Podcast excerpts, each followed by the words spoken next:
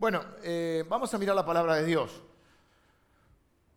Hoy vamos a ver 2 Timoteo, capítulo 2.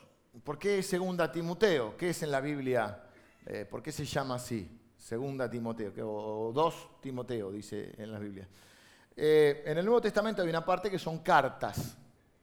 Mayormente las cartas las escribe un hombre que se llamaba Pablo, o Saulo de Tarso, conocido como el apóstol Pablo. Cariñosamente yo le llamo el jugador número 12. No porque no, no referencia al fútbol, sino porque entre los 12 apóstoles hicimos una serie, usted se puede bajar la aplicación en el celular, donde están todas las series. Hay una que se llama El equipo de Dios, donde vimos la vida y la biografía de los apóstoles, que fueron los, el grupo cercano, el núcleo cercano de Jesús. Uno es Judas. Judas se ahorca. Eh, los la primera iglesia elige como reemplazante a un, hombre fiel, pero no sabemos mucho de él, que se llamaba Matías. Pero de alguna manera, quien también suplió ese lugar fue el apóstol Pablo. Es un apóstol extra el apóstol Pablo, porque es el único que se le aparece a Jesús, no convive cuando Jesús está en la tierra, sino que Jesús se le aparece ya resucitado.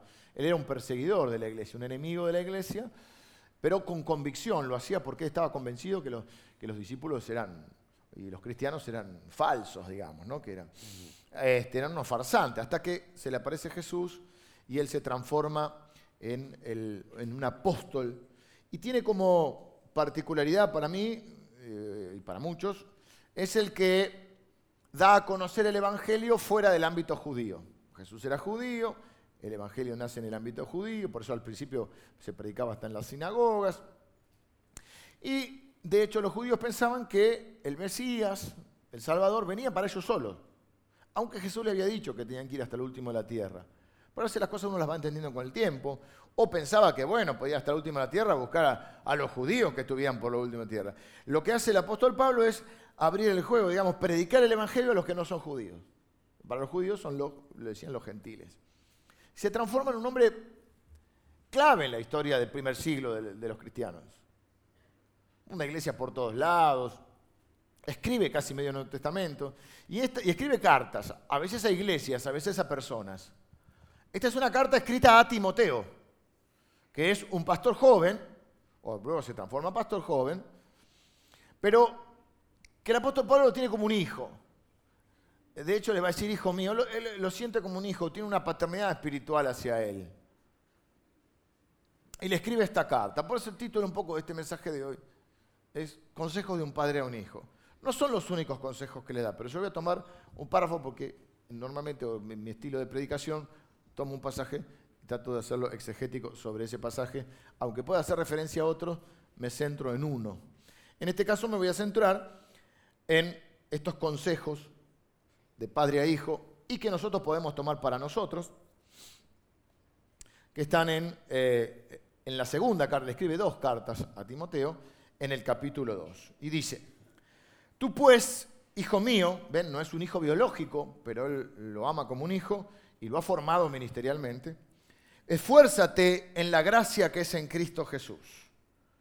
Lo que has oído de mí ante muchos testigos, esto encarga a hombres fieles que sean idóneos para enseñar también a otros. Tú pues sufre penalidades como buen soldado de Jesucristo. Ninguno que milita se enreda en los negocios de la vida a fin de agradar a aquel que lo tomó por soldado. Y también el que lucha como atleta no es coronado, sino lucha legítimamente. El labrador para participar de los frutos debe trabajar primero. Considera lo que te digo y el Señor te dé entendimiento en todo. Acuérdate de Jesucristo, del linaje de David, resucitado de los muertos, conforme a mi evangelio. Vamos a ver acá los consejos que tiene Pablo en esta serie que hemos llamado Lo mejor está por venir, a propósito, sabiendo que es una frase común, un lugar común, una frase que se usa mucho, pero nosotros le estamos dando un significado más profundo y más realista. ¿Por qué? Porque la gente dice lo mejor está por venir, casi como una expresión de deseo, al igual que dice yo tengo fe. ¿Fe en qué? A veces son solo expresiones optimistas. Y bueno, está bien ponerle un poco de onda a la vida, Pero es como decir, no te preocupes, todo, todo se va a arreglar o las cosas van a mejorar. ¿Estás seguro que todo se va a arreglar? Las cosas no se arreglan por sí solas. Bueno, algunas por ahí sí. En general, para que las cosas se arreglen, uno tiene que tomar decisiones y ajustar su vida a ciertas cosas. Entonces las cosas van a mejorar en tanto y en cuanto uno haga algo para que las cosas mejoren. Hay cosas que están por encima de nosotros y ahí es donde nosotros tenemos la fe, no solo para eh, obedecer la palabra de Dios haciendo los ajustes en nuestra vida, sino también para confiar en que Dios hace lo que nosotros no podemos hacer. Pero Dios no, no nos exime de nuestra responsabilidad de conducir nuestra vida y tomar buenas decisiones. Entonces, en nuestro caso, lo mejor está por venir no es solamente una expresión de optimismo para ponerle onda a la vida, pum para arriba, sino que es una convicción, porque la Biblia dice que la fe es la certeza de la esperanza, es la certeza de lo que espero, es la convicción de lo que no se ve. Y para nosotros es una convicción, porque la fe no es una mera expresión de deseos o una un pensamiento ingenuo, bueno, todo va a mejorar. No, no, es una convicción. ¿En qué es la fe nuestra? En, la, en Dios y en su palabra. Y la palabra de Dios dice, Dios dice en su palabra, que Él tiene pensamientos de bien para nosotros para darnos un futuro y una esperanza. Y que Él es poderoso para hacer todas las cosas más allá o más abundantemente de lo que nosotros pedimos y a veces de lo que entendemos, porque a veces no entendemos el obrar de Dios. Es decir, que lo nuestro es una convicción. Lo mejor está por venir en mi vida porque Dios tiene planes para mí. Porque Él va a cumplir los planes que Él tiene para mí. Y en el peor o en el último de los casos, no el peor, pero el último de los casos, el día que dejemos esta vida y entreguemos el equipo, también viene lo mejor. Porque la Biblia dice que hay un cielo y una tierra nueva y lo que nosotros hacemos es pasar a la eternidad. Donde la Biblia describe cómo va a ser esa eternidad. Y ahí de vuelta hay una frase común que yo quiero aclarar, aunque no me puedo detener mucho hoy porque si no tendría que estar más tiempo, y es que la gente dice en frase común, pasó a mejor vida. Ojo, ojo acá, no todo el mundo pasa a mejor vida. La Biblia es clara en esto. ¿Quién pasa a mejor vida? Bueno, pasa a mejor vida aquel que muere, lo que nosotros llamamos que muere en Cristo. Es decir, aquel que ha puesto su fe en Jesús y ha aceptado el sacrificio vicario o expiatorio de Cristo, que significa que Él expía nuestros pecados, nuestras culpas, que Él pagó por nuestras culpas en la cruz, lo que se celebra en Semana Santa. Y entonces muere en Cristo. Y entonces tiene acceso a la vida eterna. La Biblia dice, porque de tal manera amó Dios al mundo que dio a su único Hijo, para que todo aquel que en Él cree no se pierda, mas tenga vida eterna. Así que para pasar a mejor vida, en esta vida hay que poner nuestra fe en Cristo. Hay que reconocer que somos pecadores, que necesitamos un Salvador y que Jesucristo es el Salvador. Que esto no se explica mucho, pero básicamente si uno mira el calendario de lo que se supone que es el mundo occidental y cristiano, celebra la Navidad y la Pascua como dos fiestas eh, icónicas, y que son el nacimiento de Jesús y la muerte y resurrección de Cristo. Porque eso es lo que cambia la historia. Cambió la historia de la humanidad. La pregunta es si cambió la historia de tu vida. Si hay un antes y un después de Cristo en la historia de la humanidad. ¿Hay un antes y un después de Cristo en tu vida? Hay un momento que vas a decir, bueno, no, ya no es el Salvador, es mi Salvador. Bueno, dicho todo esto, vamos a mirar entonces esta palabra de Dios. Lo mejor está por venir. ¿Qué tengo que hacer yo? ¿Qué va a hacer Dios? Es un poco lo que dice eh, Pablo a Timoteo. Y lo primero que le dice es, tú pues, hijo o hijo mío, esfuérzate en la gracia que es en Cristo Jesús. No se entiende un poco en esta traducción, esfuérzate en la gracia, si es gracia porque me esfuerzo. En realidad lo que dice es fortalecete en la gracia. Hacete fuerte en la gracia de Dios. Por eso uno debe entender el Evangelio. Y el Evangelio, por ejemplo, la Biblia nos explica, el Evangelio que dice buena noticia, es el mensaje de Dios, es la persona de Cristo viniendo al mundo, Evangelio que dice buena noticia.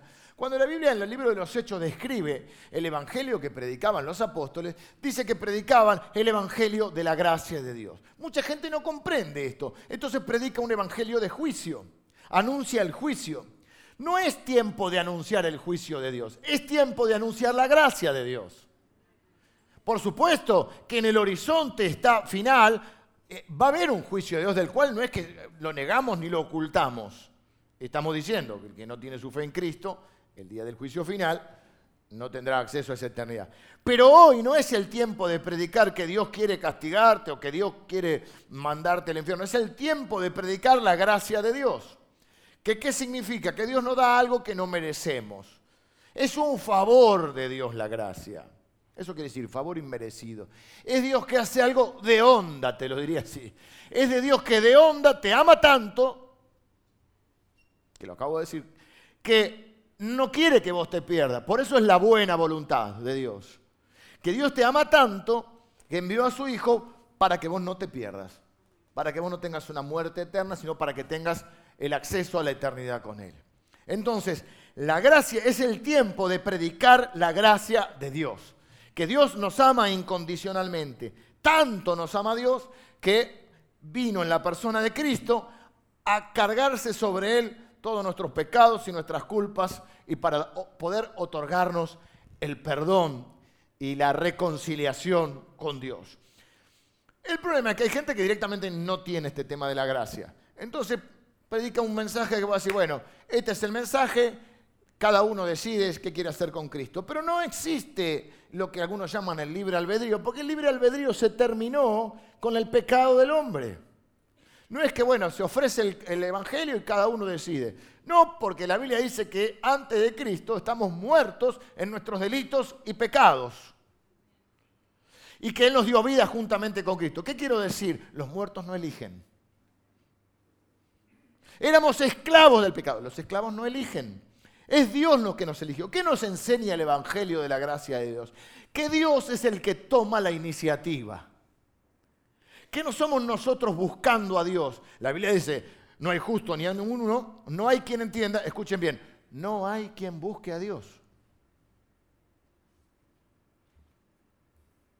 Pero dice la Biblia a su vez que Dios muestra su amor para con nosotros, en que siendo nosotros pecadores, Cristo murió por nosotros. Recién cantamos una canción haciendo referencia a una parábola que Jesús contó. Parábolas son pequeñas historias que Jesús contaba, pequeñas en tamaño, en, longitud. Tremendas verdades, grandes verdades. Él es el buen pastor, que, que es él, tiene 99 que ya las tiene en el corral, y va a buscar a la que está perdida, a la 100. En algún momento todos nosotros hemos sido una oveja perdida que él fue a buscar. No es que la oveja encuentra al pastor, el pastor encuentra a la oveja. Mi corazón siempre es corazón evangelista, porque ese es el, don más fuerte que Dios me ha dado.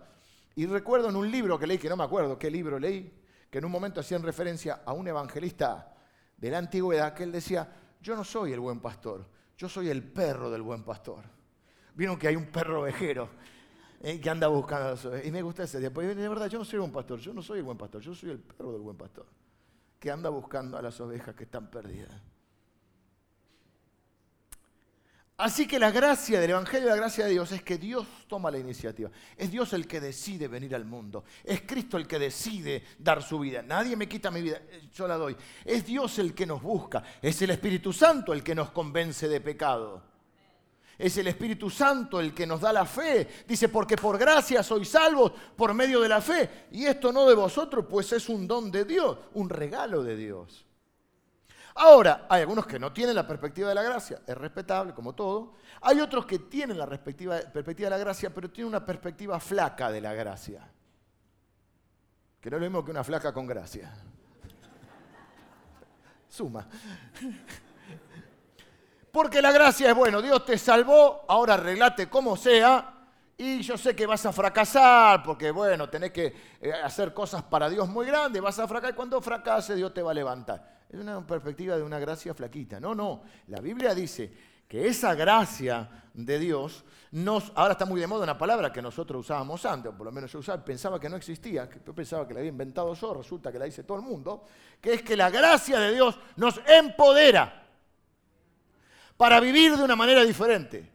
Ahora dice la Biblia, ustedes tienen, los que han nacido de nuevo, ¿quiénes nacen de nuevo? Los que ponen su fe en Cristo. Lo que te hace salvo, ¿qué si voy a la iglesia? Vos, vas a la iglesia, no, te, no cambia tu vida. Cambia tu vida cuando vos sos la iglesia. Por eso nosotros no vamos a la iglesia, nosotros somos la iglesia.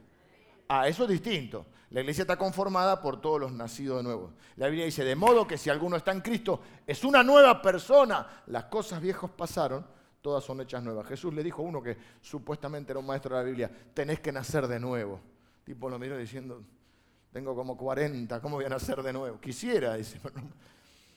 ¿Cómo puede un hombre meterse en el vientre de su madre? Dice, sos un maestro de la ley, de la Biblia y no lo sabes. El que no nace del Espíritu no puede ver el reino de Dios. Nacer de nuevo es que cuando uno entrega su vida a Cristo y pone su fe en Jesús, Jesús te da un nuevo corazón, con una nueva mente. No sos perfecto, estás en proceso, pero ya hay un deseo de agradar a Dios que antes no estaba. Hay una conciencia de Dios que antes no estaba. Entonces el cristiano vive otra vida. Y la gracia de Dios no solo te permite ser salvado por Dios, sino que la gracia de Dios te permite vivir de otra manera. Por eso la Biblia va a decir que la fe engendra obras. Las obras no son para salvación, es para vivir una vida victoriosa acá, en la tierra.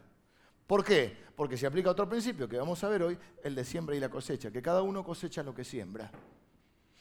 Y para eso Dios te da la gracia. ¿Ves que la gracia flaquita de la salvación? Y bueno, ya sé que eso es un fracaso y cada vez que fracase Dios te va a levantar. Hay gente que vive en ese, en ese ciclo que no es virtuoso. Y Dios siempre lo tiene que andar levantando de la, gracia de Dios. Sí, te restaura, pero no te quita, no te evita los sufrimientos.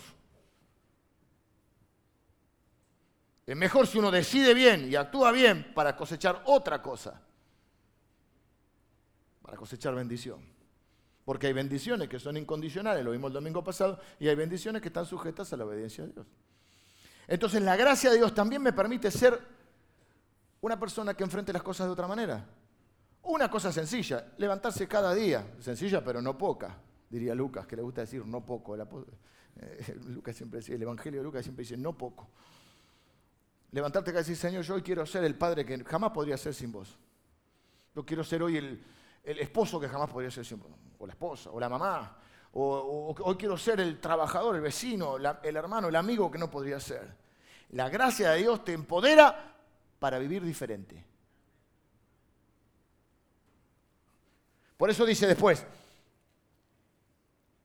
eh, lo que has oído de mí ante muchos testigos, esto encarga a hombres fieles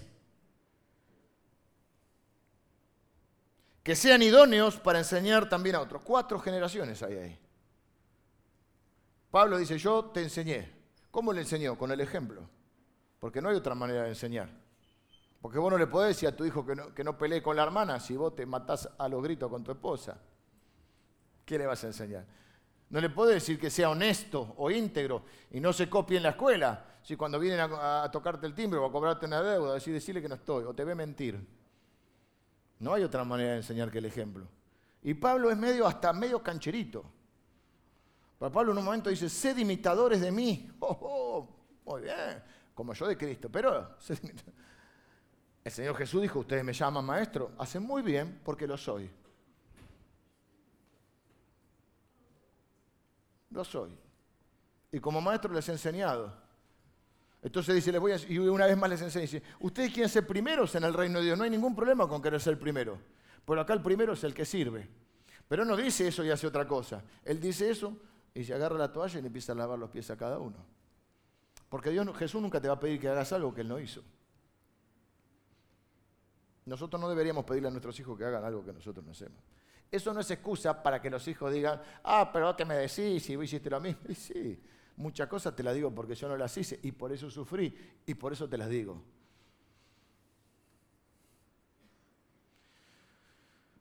Esto que yo te enseñé, enseñáselo a hombres que sean idóneos para enseñarles a otros. Es decir, cuatro generaciones, ¿no? Él le enseña a Timoteo, Timoteo a otros y otros a otros. Y esa es un poco la dinámica del reino de Dios, lo que nosotros llamamos liderazgo en cascada. Mucho la Biblia insiste en eso. Esto que te enseñó y se lo enseñarás a tus hijos y a los hijos de tus hijos. Porque es la manera. Ustedes saben que la Biblia se, transmitió así.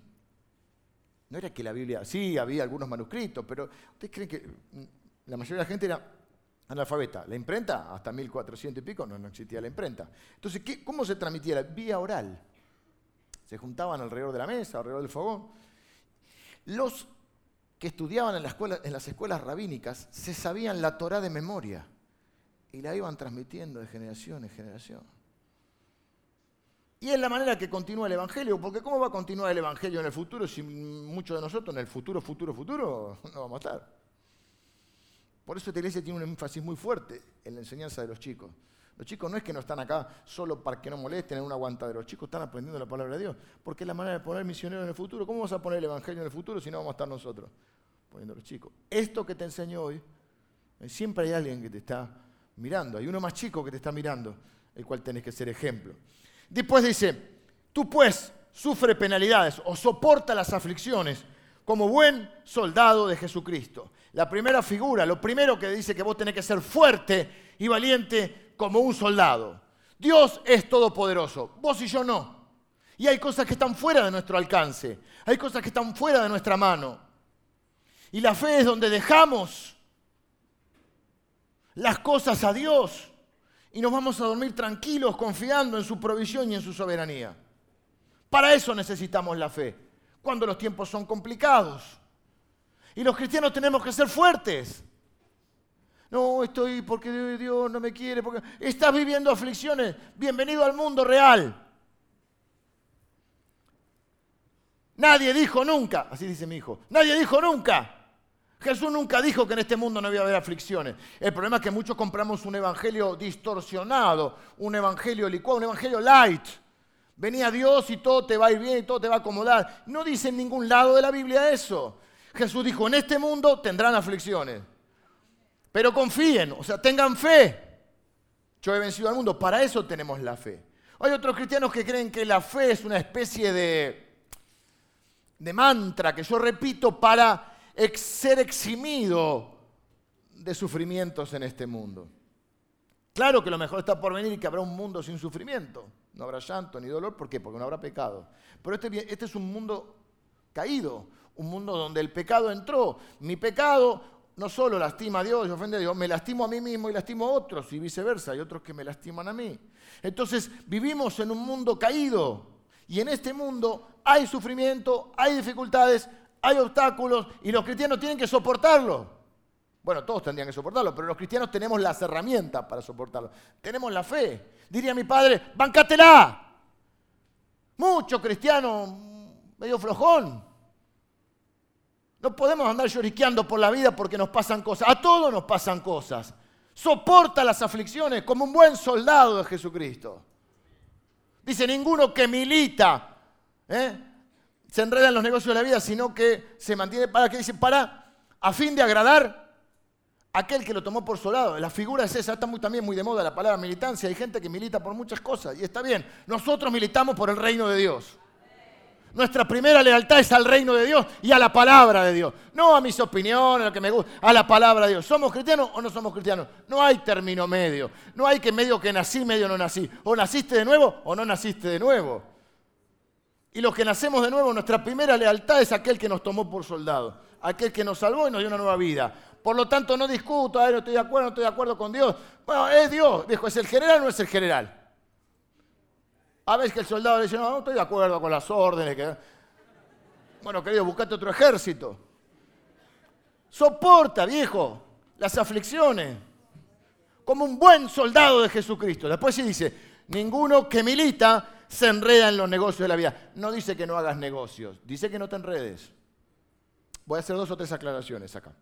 Primero, los negocios de la vida no es solo la plata. Nosotros tenemos más el, término negocio se utiliza en nuestro lenguaje, en el español o el castellano, se utiliza más específicamente, y está bien, al ámbito comercial, negocios.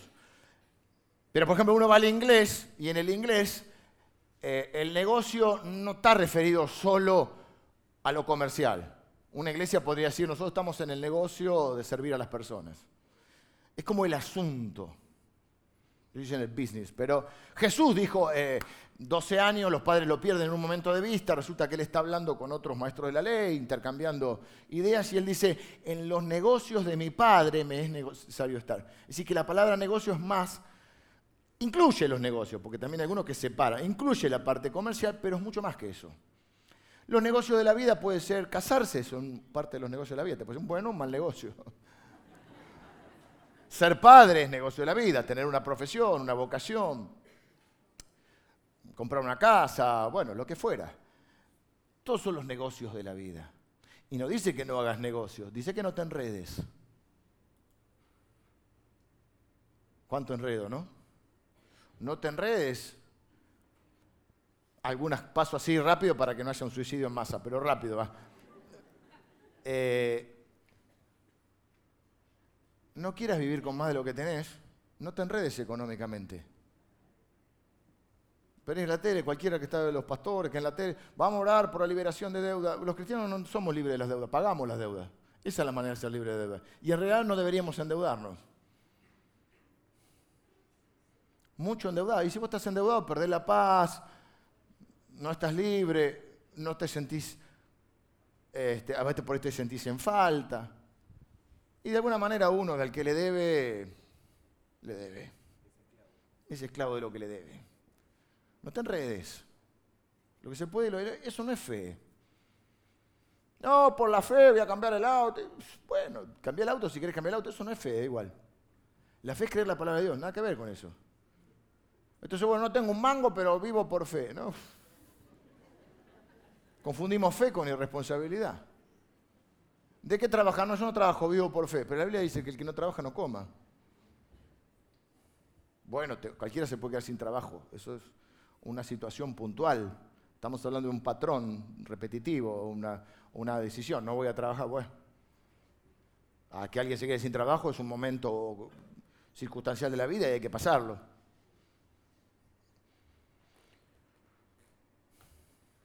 Te puedes enredar en una relación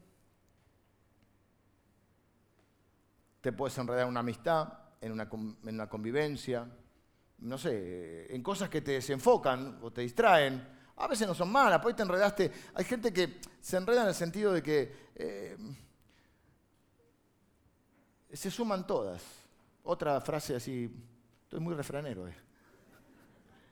Cualquier bondi lo deja en la esquina. Esto no, está enfocado acá, pero viene uno y le dice, che, vamos, ah, sí, sí, vamos a un negocio acá, sí. Ah, surgió esta posibilidad acá. Che, ¿no querés hacer la escuela de, fotografía? Sí, sí, la escuela de fotografía es muy está bien. Pero no puede ser, viste, 20 eh, cosas a la vez. Eh, instituto, la cosa, tango. Eh, bueno, sí, podés, sí, pero no te enredes. ¿Cuáles son tus prioridades? ¿Cuál es el enfoque? Es lo mismo que en la iglesia. Pero que dice, Dios te ama y tiene un plan para tu vida. Es una frase que usamos. Yo como pastor entendí que la gente me ama y tiene un plan para mi vida. Todo el mundo sabe cómo debería conducirse la iglesia. ¿Y por qué no ponemos un hogar de ancianos? es válido. ¿Y por qué no ponemos un hogar de niños? ¿Y por qué no ponemos una granja de adictos? Y podemos poner un...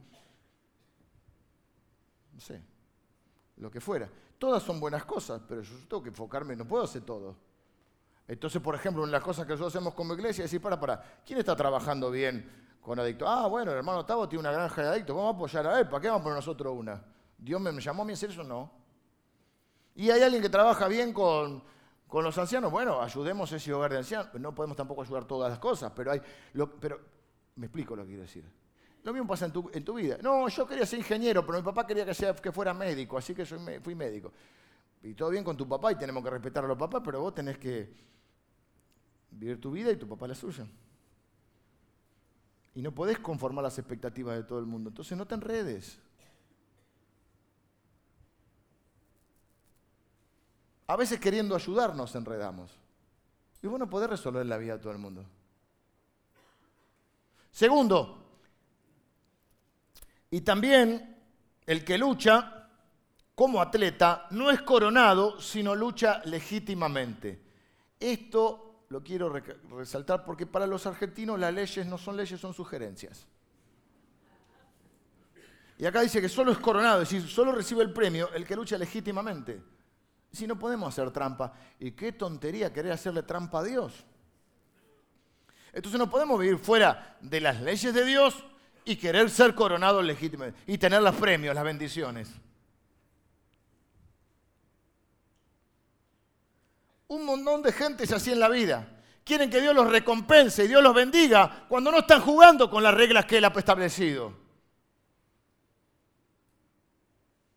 soy padre. Gracias a Dios soy padre.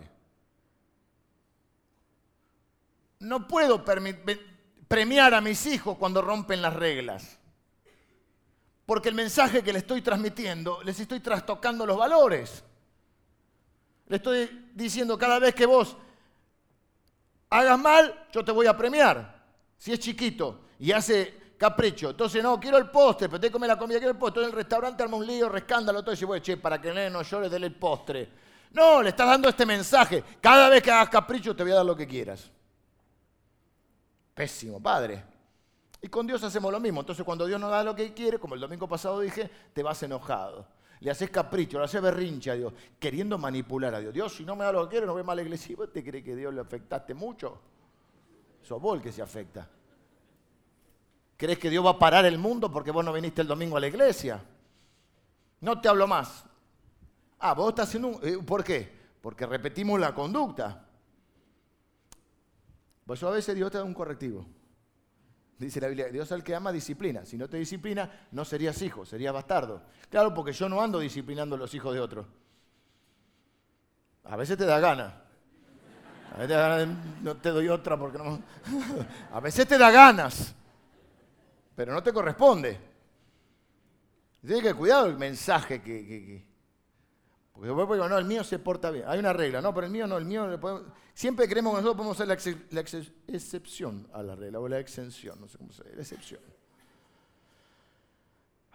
Hay mucho que aprender de los atletas, porque vivimos en una cultura que idolatra a los atletas, pero no los imita. En general somos personas que tienen poca disciplina, poco dominio propio, poco ejercicio físico, poco establecimiento de metas, poca preparación. A mí me gustaría que a veces nos mostraran, me gusta ver los documentales, donde te muestran la disciplina, las cosas que se privan, las cosas que hacen los atletas de alto rendimiento para lograr las cosas que logran. Porque yo, oh, qué lindo, Ginobili, gana el premio, la camiseta, los millones de dólares, siempre miramos eso. Pero el tipo, yo estaba leyendo un artículo sobre él la otra vez, tiene 40 años, no toma ni una Coca-Cola. Yo dije, eso ya está. El básquet no es para mí ni una coca. ¿qué te puede afectar una coca? Y el otro no come, no come ni hidrato, llegó un platito de ñoqui. Y a la hora que se acuestan, y a la hora que se levantan. ¿O no te pasó? Creo que lo conté, pero estoy grande. Y aparte dice Mirta que el público se, se renueva y Mirta es más grande que yo. Las veces que me pasó que yo me juntaba con mis amigos, lo que ahora se llama la previa, lo llamamos la previa, y después de esa nos juntábamos, qué sé yo, tomamos algo, y ellos iban a ver, yo no me tengo que ir a, dormir porque mañana tengo que estudiar todo el día porque el lunes tengo un examen. Pero yo a los 22 estaba recibido, los otros los 22 estaban viendo qué hacer. No me estoy poniendo ejemplo, estoy diciendo que hay cosas en la vida que requieren que te prives de otras cosas. Y requieren esfuerzo. Todos queremos llegar a, los, eh, a cierta edad y estar bien físicamente, y eso hay que cuidarse. Ayer me comí un choripán. Debo confesarlo. Terminé de predicar en Lanús, me hice el choripán. Y yo quise hacerme el piadoso. No, no como nada. Vas a comer y cuando vi el choripán, dije, pero bueno, estará, ¿será sano? Me dice, sí. El tipo me miró como diciendo, él quiere un permiso. Es sanito, me dio un choripán así. Confesé. Libre. Los cristianos tenemos las viejas disciplinas cristianas que necesitamos. Entonces, cuando tenemos un problema, queremos ser los atletas de Cristo. Queremos orar, ayunar, leer la Biblia, que Dios nos recuerde las promesas y no sabemos ninguna porque no leemos la Biblia. No, el Espíritu Santo te va a recordar. ¿Qué te va a recordar? Lo que ya sabes, si no lo sabes. La espada del Espíritu, ¿cuál es? La palabra de Dios, y conocer la palabra de Dios. Queremos ser los campeones de la oración, no, sabemos orar, si no oramos nunca. Entonces hay las viejas disciplinas del Evangelio que las tenemos que practicar. ¿Cuándo? Cuando entrenamos. Tercero, dice, entonces, disciplinado como un atleta, esforzado como un labrador. Miren lo que dice, este me, gusta mucho también. Dice, eh, el labrador, para participar de los frutos, debe trabajar primero. Dice, sos un soldado, sos un atleta, sos un labrador. Para poder disfrutar de los frutos, para poder disfrutar de la cosecha, tenés que sembrar. Gálatas, otra carta, que Gálatas es una ciudad llamada Galacia, otra carta que escribe eh, el apóstol Pablo, en el capítulo 6, versículo 7, dice, no te engañes o no, no os engañéis, Dios no puede ser burlado. Todo lo que el hombre sembrare, eso también va a cosechar. Es un principio espiritual, lo creas o no lo creas, se aplica. Yo no creo en la ley del, bueno, yo no creo en la ley de, la gravedad, no la creo. La ley de la gravedad que se todo se ha traído al centro de la Tierra. Tírate de ahí, Abril, ¿crees en la ley? Si Abril se tira de ahí, por más flaquita que sea, bueno, Abril no sé porque es muy flaquita, pero la mayoría caemos para abajo. El peso, cae, porque, ah, pero no creo la ley. Bueno, te rompiste el marote. Marote es una palabra griega. Yo no creo el principio de la ley de la siembra y la cosecha. Bueno, está en la Biblia. Todo lo que siembres vas a cosechar. Si ustedes quieren vivir fuera de esa ley, están tratando de burlarse de Dios y engañándose a sí mismos. Si querés vivir sin sembrar o creyendo que podés sembrar una cosa y cosechar otra, te estás queriendo burlar de Dios. Yo quiero tomate, tengo que sembrar tomate. Entonces, si yo siembro peras y después dice, ah, pero yo quería tomate, Dios es malo sembraste peras. Papá, si sembrás peras, cosechás peras. Ah, obvio. ¿Obvio qué? Obvio que si vivimos sembrando una cosa y queriendo cosechar otra y nos enojamos con Dios. Vas a cosechar lo que siembres. Cosecharás tu siembra en una novela. No, no. no me acuerdo de quién, pero había una, había ¿no? Vieja, vieja, no sé. Sí, sí. Hay gente que quiere vivir sin sembrar. ¿Quieres tener un buen matrimonio sin sembrar? ¿Quieres tener una buena paternidad sin sembrar? ¿Quieres tener un buen trabajo sin sembrar? Yo no conozco nada que sin esfuerzo. Es un laburo ser padre. No le digan nada a mis hijos, pero es un laburo. Tenés varios laburos. Dentro de eso incluye remisero, eh, médico en ocasiones, enfermera. Emilio me agregó guardaespaldas porque él tiene una hija muy linda, rubia, casada, con un rolo que lo tuvo que agarrar primero y, enderezarlo, Emilio. Así como lo ven, estaba hecho una furia. No, está casada. Bueno, guardaespaldas, me lo agregó él. Y dije, es verdad, con la nena hay que ser guardaespaldas. Eh, incluye muchas funciones. Maestro, psicólogo. Ay, ya lo dejo a mi mujer eso. Anda a preguntarle a tu madre. ¿Viste? Anda a preguntarle a mamá. Eh, es verdad, o sea, es, un, trabajo ser padre. Los hijos de te salieron bien, hay que elaborar. El matrimonio es un buen negocio, es un negocio de la vida, pero es un laburo. Hay que ponerle perdón, hay que ponerle eh, paciencia, hay que ponerle tiempo. Vamos a comprar el piso, pero juega, iba a decir un equipo de fútbol tu señora quiere ir a comprar el piso justo en ese momento. Yo tengo la picada, la cerveza. Eh. Bueno, también eh, viceversa, ¿no? Hay que buscar la gente. Te puedes ver la página Promiedos, ahí ves toda la, grilla de la Superliga eh, y justo tenés que ir a comprar el piso. No hagas escándalo, juega vamos mañana a la mañana. Un poquito cada uno. O al revés, puede ser que ahora la chica mi mujer no le gusta el fútbol, pero a otra ¿Te gusta el fútbol? Capaz que a vos no te gusta el fútbol, a tu señora sí. No sé, puede ser. Un ejemplo tonto que, no quiero poner nada que sea demasiado gráfico. Porque después la gente dice, el pastor me miraba y me hablaba a mí. No, yo no. 1900, imagínate que no voy a hacer una prédica para vos. Con todo el cariño que te puedo tener, si tengo que decir algo pacífico, te lo digo. Lo que sí es que Dios nos habla a cada uno con su palabra, porque dice la que la palabra de Dios está viva y es eficaz. Entonces, es un trabajo tener un buen matrimonio. Es ponerse en el lugar del otro, es comprender qué estás sintiendo, es escucharlo. Lleva tiempo. Como la siembra y la cosecha. Hay un tiempo entre la siembra y la cosecha. ¿Y qué dice la Biblia? No te canses de sembrar el bien. A su tiempo vas a cosechar, pero lleva tiempo. Pero no te engañes a vos mismo, no vas a cosechar lo que no sembraste. Y mucho menos vas a sembrar una cosa y cosechar otra. Dios no puede ser burlado. Y no puede ir en contra de su palabra. Todos vivimos bajo la ley de la siembra y la cosecha.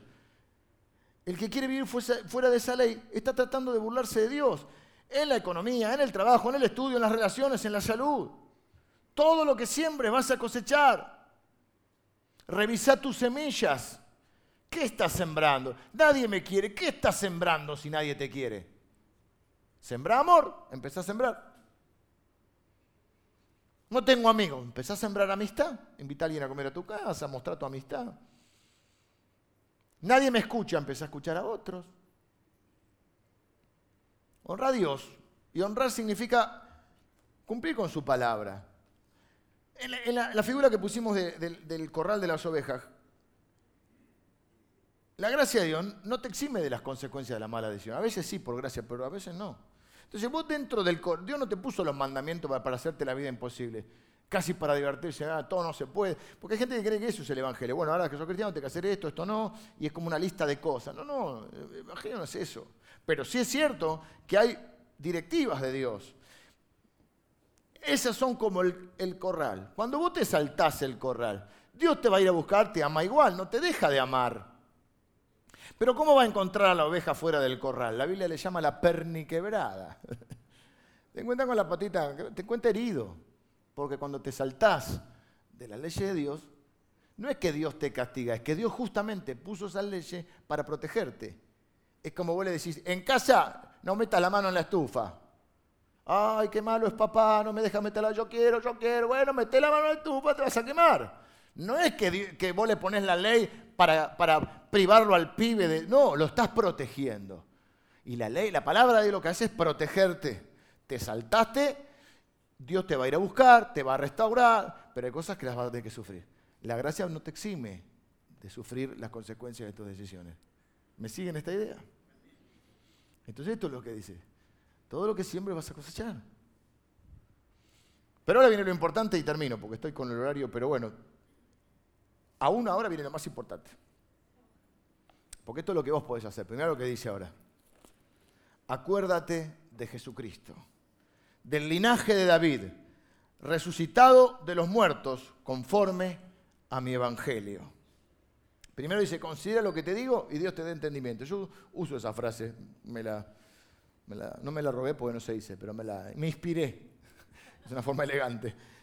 Eh, a veces le digo algo a mis hijos, o algo, considera lo que te digo, Dios te entendimiento. No, pero vos discutirla, considera lo que yo te digo. Después Dios te dé entendimiento. Y después dice, acuérdate de Jesucristo, recuerda a Jesús. Más allá de todo lo que vos puedas hacer, recordad que vos sos un cristiano que confía en Jesús y que lo que está por encima de su cabeza es donde activamos la fe. Porque la vida se hace difícil, la vida es ardua, los amigos, la familia, el ministerio, el trabajo, la responsabilidad, los sufrimientos, las luchas. ¿Cuál es mi decisión? Me voy a quedar cerca de Jesús. Ese es mi objetivo en la vida. Él va a darme la gracia y el empoderamiento para enfrentar las dificultades. Voy a ser capaz de continuar y de soportar lo que tenga que soportar con éxito en mi vida voy a aprender a ser disciplinado, voy a soportar las aflicciones y voy a ser valiente y, voy a esforzarme como un labrador. Voy a confiar en Cristo y en su palabra. Acuérdate de Cristo, porque hay muchas cosas que están fuera de tu alcance. Y la bendición de ser hijo de Dios esa, es esa. Después dice, descendiente o del linaje de David. Creo que segunda Samuel 7, Dios le promete a, a Samuel, perdón, a David, le promete que de él va a salir un rey que reinará eternamente sobre todas las épocas, los tiempos, los lugares. ¿Quién es? El Señor Jesús. Por eso el Señor Jesús dice el, el hijo de David. ¿Qué está diciendo acá? Que no te olvides que Jesús es el rey sobre todo. El otro día en la adoración, no sé si estábamos cantando algo que decía nombre sobre todo nombre, algo me acordé, eso está en la Biblia. Y entonces Dice la Biblia que Dios le dio a Jesús un nombre que sobre todo nombre. Seguime esta idea. Si vos le podés poner nombre a lo que estás viviendo, tenés que saber que sobre ese nombre hay un nombre más alto. Si vos le podés poner nombre a tu enfermedad, llámese cáncer, diabetes, lo que fuera, si vos le podés poner nombre, sobre eso hay otro nombre.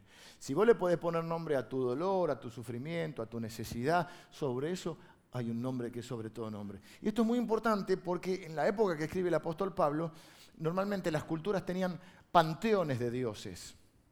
Un panteón significa una cantidad, eh, eh, un, equipo de dioses. los griegos, los romanos. Entonces vos decís, bueno, para la fertilidad tenemos a esta diosa, sea la fertilidad de la cosecha o, para la fertilidad de la, mujer, eh, para eh, los asuntos de... Bueno, es como ahora con el tema de los santos, ahora y hace unos años, ¿no? Yo no conozco mucho porque me crié ya en un ambiente protestante, evangélico, no, no teníamos los santos, pero sé que para buscar novio es San Antonio. Pedile a San Antonio que te mande uno todos los domingos. ¿La tienen? hace muchos años, muchísimos años, sé que lo conté, pero voy a repetir, estuve en una ciudad que es Padova, que de ahí viene San Antonio de Padova, capaz que hay algún hermano de Padova acá, es una ciudad Padova, en, o Padova, Padova creo que se dice en Italia, y está la, estatua de San Antonio. Yo le recuerdo, pues, mi memoria es floja, para lo que quiero, pero es floja, depende, es una memoria selectiva. Era una estatua de San Antonio, para mí era media tipo mármol, medio, medio rojizo, y tiene dos pies. Y la gente hace fila y le tocas el pie, creo que el pie izquierdo, para que San Antonio te dé un novio o una novia. Y el pie, literalmente, no, es broma esto, tiene el pie normal, cerámica, pero normal, no sé qué, y el otro está comido, está así. Tanta gente a lo largo de los años le ha tocado el pie, que le fueron, eh, le quedó el muñón. Eh, ¿alguno, ¿Alguno reafirma esto? ¿Alguno fue? Este, no le tocaste el, pie. No, eh, oh. Mira que el Señor te ve. Así que para los novios, San Antonio. Está, viste que está el piecito así. Eh, para que no te toque el perro, San Roque. San Roque, San Roque, que este perro no me toque. Se queda, el perro se eh, y San Cayetano. Algunos le temen a San Cayetano. No quieren trabajar, ¿no? eh, el, esto no sé si es un, un santo, el, expedito, ¿sí? Te saca los trámites en dos minutos. San Expedito, es expeditivo. Eh, después estaba el del pañuelo para las pruebas. Poncio Pilato, a veces pensé que era un dicho, no, era, no, era un, no era un santo. No me estoy burlando, estoy dando una realidad. La gente, uno puede creer cualquier cosa libre de creer, pero evidentemente tenés que saber, es como que cada santo, o en la época de Jesús, cada Dios tenía una jurisdicción, un ámbito de, poder. El Evangelio es, o el cristianismo es terriblemente práctico. Tenemos un solo Dios, que tiene jurisdicción sobre todo. Y podemos directamente ir a Él. Porque Él es el rey sobre todos los lugares, por eso es el rey de reyes. Señor de Señor. Él es el rey sobre todo. Esto significa que el Señor está gobernando su trono. Si alguien quiere saber el estado actual de Cristo, no tiene que mirar el Evangelio, porque ahí, bueno, cuenta la muerte en la cruz, los cuatro Evangelios, la biografía de Jesús, y termina, culmina con la ascensión de Cristo. Si uno quiere ver el estado actual, tiene que ir al Apocalipsis, donde dice que Él está sentado en un trono y que tiene un nombre que sobre todo nombre. Eso significa que el Señor es el rey sobre todas las cosas. Y lo que está por encima de tu cabeza, los cristianos nos vamos a dormir tranquilos, el que Él gobierna nuestro destino. Es decir, lo que celebramos, por eso podemos comer asado en Semana Santa. Nosotros creemos que la tumba está vacía, pero el trono está ocupado. Él sigue siendo el rey. Esto es importante. Esperen, esperen. Porque dice, acuérdate de Jesucristo, descendiente de David, resucitado de los muertos. Así como mucha gente cree en los santos, mucha gente tiene, o muchas iglesias tienen la cruz con el Cristo muerto ahí. Y en Semana Santa andan velando a un muerto. Pero no, dice la Biblia, si Cristo no resucitó, vana es nuestra fe. ¿Para qué nos sirve un Dios muerto? Por eso antes cantábamos, Cristo no está muerto, está vivo. Lo siento en mis pies. Yo no sé cómo lo sentían en los pies. Yo nunca lo sentí en los pies. Lo siento en mis manos, lo siento en mis pies. Es una especie de, iba a hacer el pasito acá, pero no. Yo no lo siento. Pero sí sabemos que nuestro Dios está vivo. Acuérdate de Jesucristo. ¿Cómo? Es el Rey. Es el resucitado.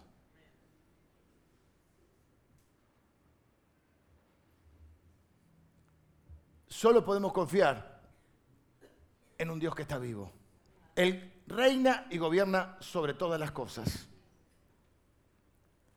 No solo es acerca de tener principios para una vida exitosa, sino de tener una relación con tu rey, que te da la gracia para que puedas vivir como él vivió y con él. Resucitado de entre los muertos, dijimos entonces, termina diciendo el apóstol Pablo, este es mi evangelio, conforme a mi evangelio. Me gusta la forma en que lo dice, porque es una forma personal. No es que Él es el único dueño del Evangelio, pero lo que dice es, esta es mi Biblia, este es mi Jesús, este es mi Evangelio. No se puede vivir toda la vida de la fe prestada.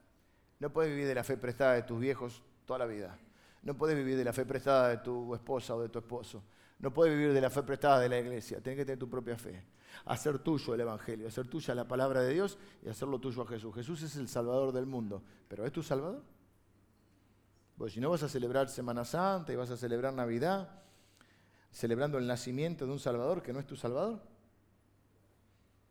Ah, podés tirar cohete todos los 24, pero no va a ser tu Salvador si no pones tu fe en Jesús. Es tu Evangelio, porque ahí es cuando se hace real, ahí es cuando se hace vivo, ahí es cuando tu fe empieza a crecer. A veces tenemos que soportar las aflicciones, muchas veces tenemos que ser, disciplinados y a los latinos no nos gusta ser disciplinados. Pero por algo la Biblia lo llama las disciplinas del Evangelio, ¿no? O la teología lo llama las viejas disciplinas del Evangelio. Que requieren un sacrificio, sí, un esfuerzo, sí. Para eso Dios nos ha empoderado con su gracia, con su favor, con su poder para, para hacer las cosas que no podríamos hacer sin Él. Tenemos que saber que todo lo que sembremos vamos a cosechar. Por eso tenemos que pedirle a Dios sabiduría. Vengan los músicos. Para decidir. Porque ahora sí podemos decidir. Porque cuando estamos en Cristo recuperamos el libre albedrío. Y entonces tenemos la mente de Cristo. Eso no significa que somos perfectos porque somos obra en construcción, pero ahora, ahora sabemos lo que está bien y lo que está mal. Y ahora sí podemos decidir. Y para lo que no podemos decidir, que está fuera de nuestro alcance, recordamos a Jesús. Vivimos con la conciencia de Él. Por eso decimos, vivimos, los reformadores decían, vivimos coram deo, delante del trono de Dios, con la conciencia de que Dios siempre está. Y que siempre queremos honrar a Dios. A veces como soldados, a veces como atletas, a veces como labradores, siempre como hijos, siempre como discípulos de Él. Considera lo que te digo. Y Dios te dé entendimiento, dice Pablo. Este va a ser un año de oportunidad, yo lo sé. Pelea tus batallas. Pelealas como, un valiente. Soporta las aflicciones. Al fin y al cabo, la vida nos presenta estas pruebas, pero una vez que somos aprobados, estamos preparados para otras cosas. Disciplinate. Espiritualmente disciplinate en la oración, en la lectura de la palabra, en, el congregarte, en el servicio. Empieza a sembrar. O si ya estás sembrando, seguí sembrando, no te canses. A su tiempo vas a cosechar. Porque Dios honra a los que le honran. dice la Biblia que nadie que crea en Él va a ser avergonzado. Nadie que crea su palabra va a ser avergonzado. Eso no significa que alguien no se burle, eso es otra historia. Pero lo que está diciendo es que la palabra de Dios es verdad y funciona. sobre todas las cosas, acordate quién es tu rey. Cuando las cosas te superan, andate a dormir tranquilo, que Dios sigue siendo rey. La tumba está vacía, pero el trono está bien, bien ocupado por nuestro Señor. Él tiene jurisdicción sobre todo, sobre tus enfermedades, sobre tu situación económica, sobre tus relaciones, sobre tus problemas, sobre tus angustias, sobre tu futuro. Él tiene jurisdicción quisiera terminar orando. Señor, te doy gracias por, por mis hermanos. Gracias por tu palabra, Padre. Tu palabra es verdad. Y yo bendigo a cada uno de mis hermanos. Señor, danos la, la fuerza para soportar los malos momentos, los momentos difíciles. Señor, danos el carácter para ser hijos disciplinados. Señor, no, no, nos queremos enredar y si estamos enredados, ayúdanos a ese proceso, someternos a un proceso de desenredar nuestra vida, de establecer las prioridades. Señor, danos sabiduría. Señor, danos la fe para seguir sembrando. Tu palabra dice, Señor, esta palabra para algunos de ustedes, que irá andando y llorando el que siembra la preciosa semilla, pero va a cosechar con gritos de alegría. Señor, que esa palabra se cumpla en la vida de aquellos que siembran